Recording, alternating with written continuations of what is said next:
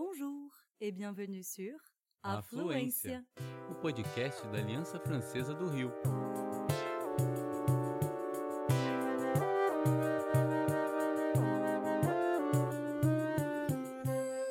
Você está ouvindo En français, s'il vous plaît. dicas e tudo o que você sempre sonhou em saber sobre francês.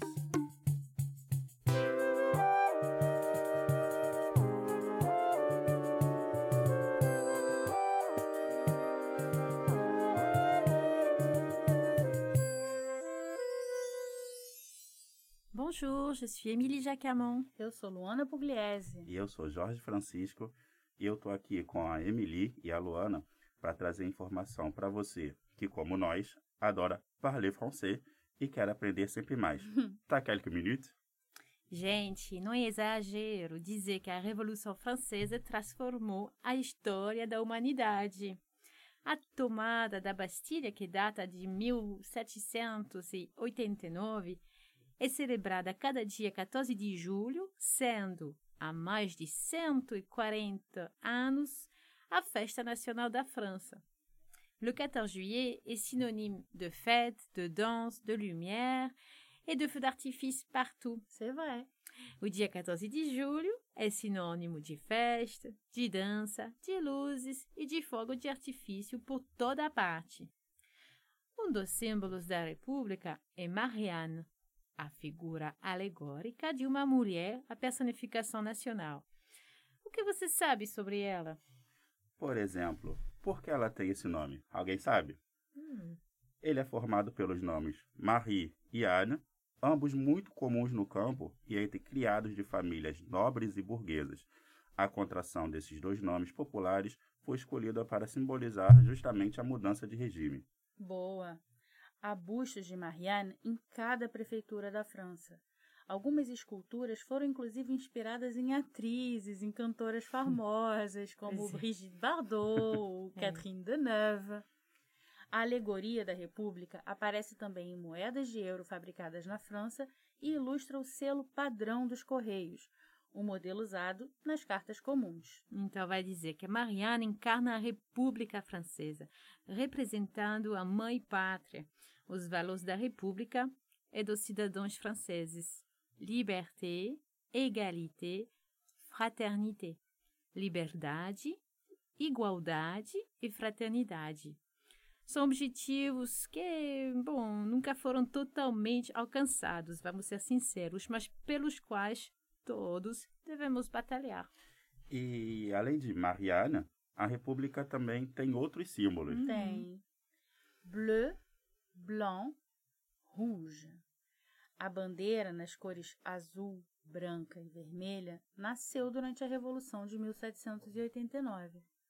O branco era a cor do rei, da monarquia. O azul e o vermelho eram as cores da cidade de Paris, onde tudo começou.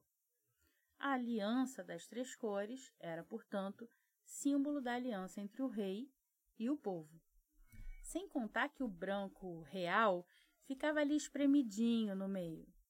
Tudo isso antes que o poder do rei fosse abolido por completo, é claro. E La Marseillaise, Allons enfants de la patrie, le jour de gloire est arrivé. Assim começa o hino nacional, mesmo quem não fala francês já deve ter ouvido, não é mesmo? É um canto de guerra. Ele é composto durante a Revolução Francesa, quando os franceses tiveram que se unir para enfrentar os ataques dos países inimigos, superando justamente tudo que os dividia. Isso. Le coq. O galo. Não, você não ouviu errado. É um galo mesmo. O animal representa os franceses porque lá no passado o povo que vivia naquele território era chamado de gaulês, gaulois.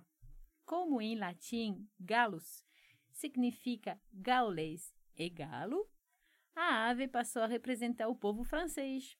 O trocadilho, que inicialmente remetia a uma suposta teimosia, passou a ser símbolo de coragem. Já reparou que a seleção francesa de futebol usa com orgulho a camisa com o galo gaulês? Outros esportistas também pediram a presença do símbolo. O uniforme da seleção de rugby, por exemplo, também estampa a figura do galo. Ah, é verdade. É. Inclusive, eu conheço uma piada que um amigo estrangeiro me contou. Você sabe por que o galo é o animal justamente que representa os franceses? Não. Não. Não. Porque é o, é o único animal que canta com orgulho, mesmo com os pés no cocô. Na, na titica de galinha. Na critica de galinha, isso. Essa é boa.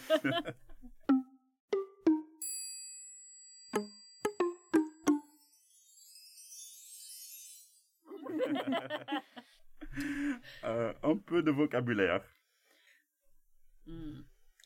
Você já ouviu falar no princípio de economia linguística? Não, não tô falando em dinheiro, não.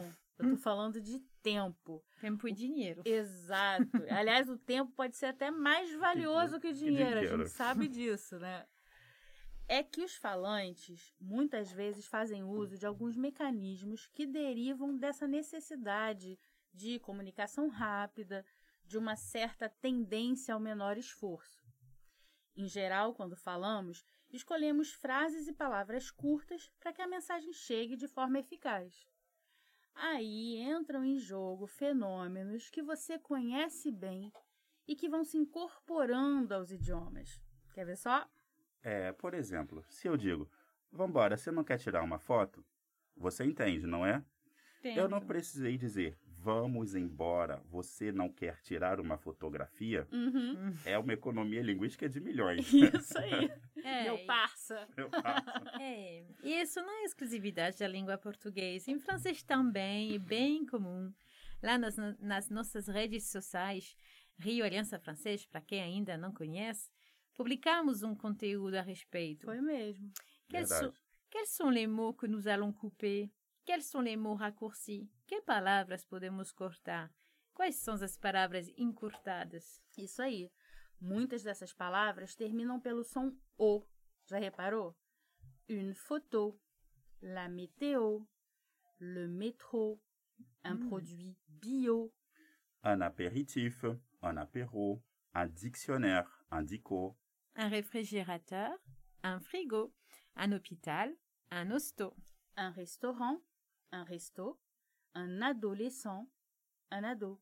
Mas tem outras também, como le prof, le professeur, la pub, la publicité. Le foot, le football, la fac, la faculté, Hmm, la clim, la climatisation. La télé, la télévision. São muitas. são muitas. Outros recursos são super recorrentes e deixam o discurso mais informal. Você lembra daquele exemplo que nós demos? Você não quer tirar uma foto? Você virou se e ficou até mais natural, vamos combinar. Em francês, isso vai acontecer com os pronomes je e tu. Quer ver? Em je veux bien, merci, o é do je praticamente desaparece. Je veux bien, merci. Agora, olha o que acontece em je suis pressé, por exemplo.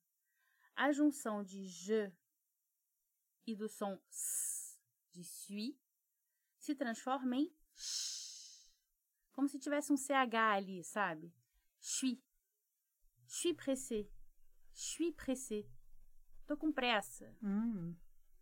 Já o tu perde o u quando precede um verbo que começa por vogal ou H. Tu habites où? Você mora aonde? Vira. T'habites où? T'es brésilienne? Oui, je suis brésilienne. T'as des amis au Brésil? Tu es. T'es. Tu as. T'as. Isso. E, e além disso, o princípio da economia linguística se aplica às estruturas de negação, como ne, pas, ne, jamais, ne, plus. Isso aí. Nesse caso, os falantes retiram o ne. Atenção, hein, gente? Só o ne, apenas ele. Porque, né, vamos, vamos agilizar. Allez, allez, on y va. então, se você diz je ne sais pas, tá certinho, não se preocupa. Mas sais pas também tá valendo. Sais pas. On ne comprend plus, sem o ne, vira on comprend plus. E Tu n'es jamais allé au Japão? Pensa aí. Vai virar. T'es jamais allé au Japão? E aí, gente, o que vocês acham? Preguicinha ou eficácia? Esse assunto é super interessante, vocês não acham? Podemos falar mais um pouco a respeito no próximo episódio, se vocês quiserem. Boa ideia.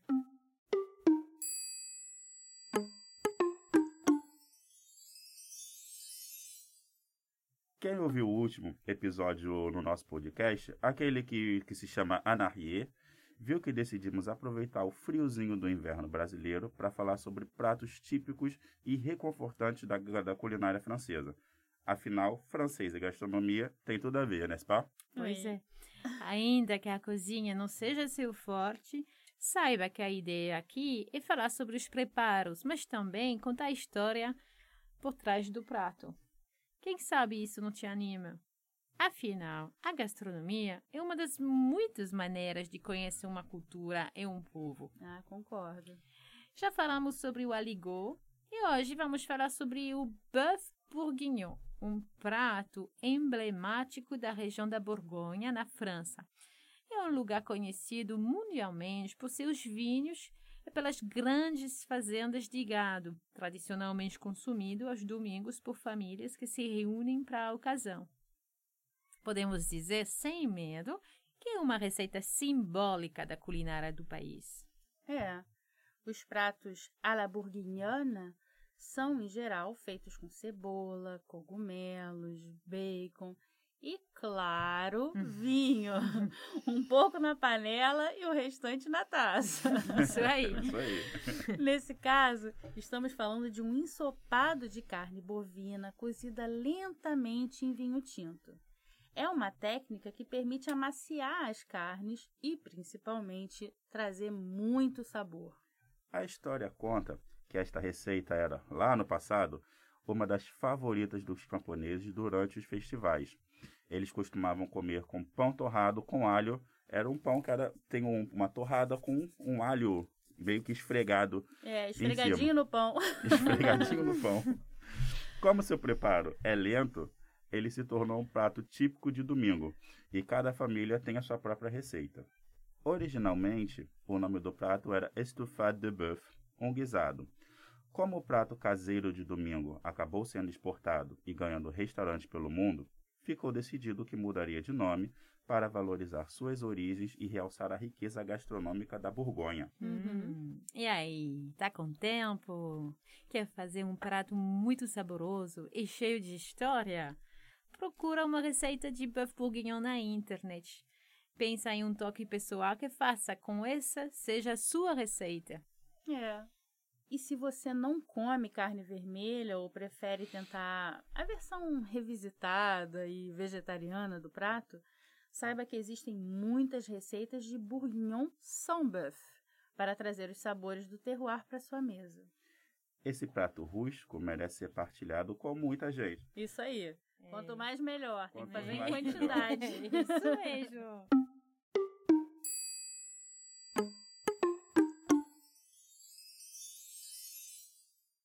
E voilà! Você ouviu mais um episódio de En Français s'il vous plaît, da Aliança Francesa do Rio de Janeiro, Afluência. Uma dica de ouro, caso você ainda não esteja seguindo o francês, s'il vous plaît, pode ser uma boa para quem gosta do que aprende por aqui e queira, queira ficar por dentro dos conteúdos dos próximos meses. Fica salvo na sua biblioteca para facilitar. Au revoir! A bientôt! À la prochaine. Outros esportistas também queri, que, que, que, que, que, que, queriam. Também Queriam. pediram, quiseram. Outros esportistas. A Da internet. internet. Internet. internet. Nossa, Eu digo internet. É inter, é, como é que é? Internet. Internet? Não, mas você... você Não, esse é mignon. É italiano, porque italiano é internet. Por, é por isso que eu falei assim. É, mas c'est, c'est mignon. Non, c'est bien, c'est bon, ça se comprend.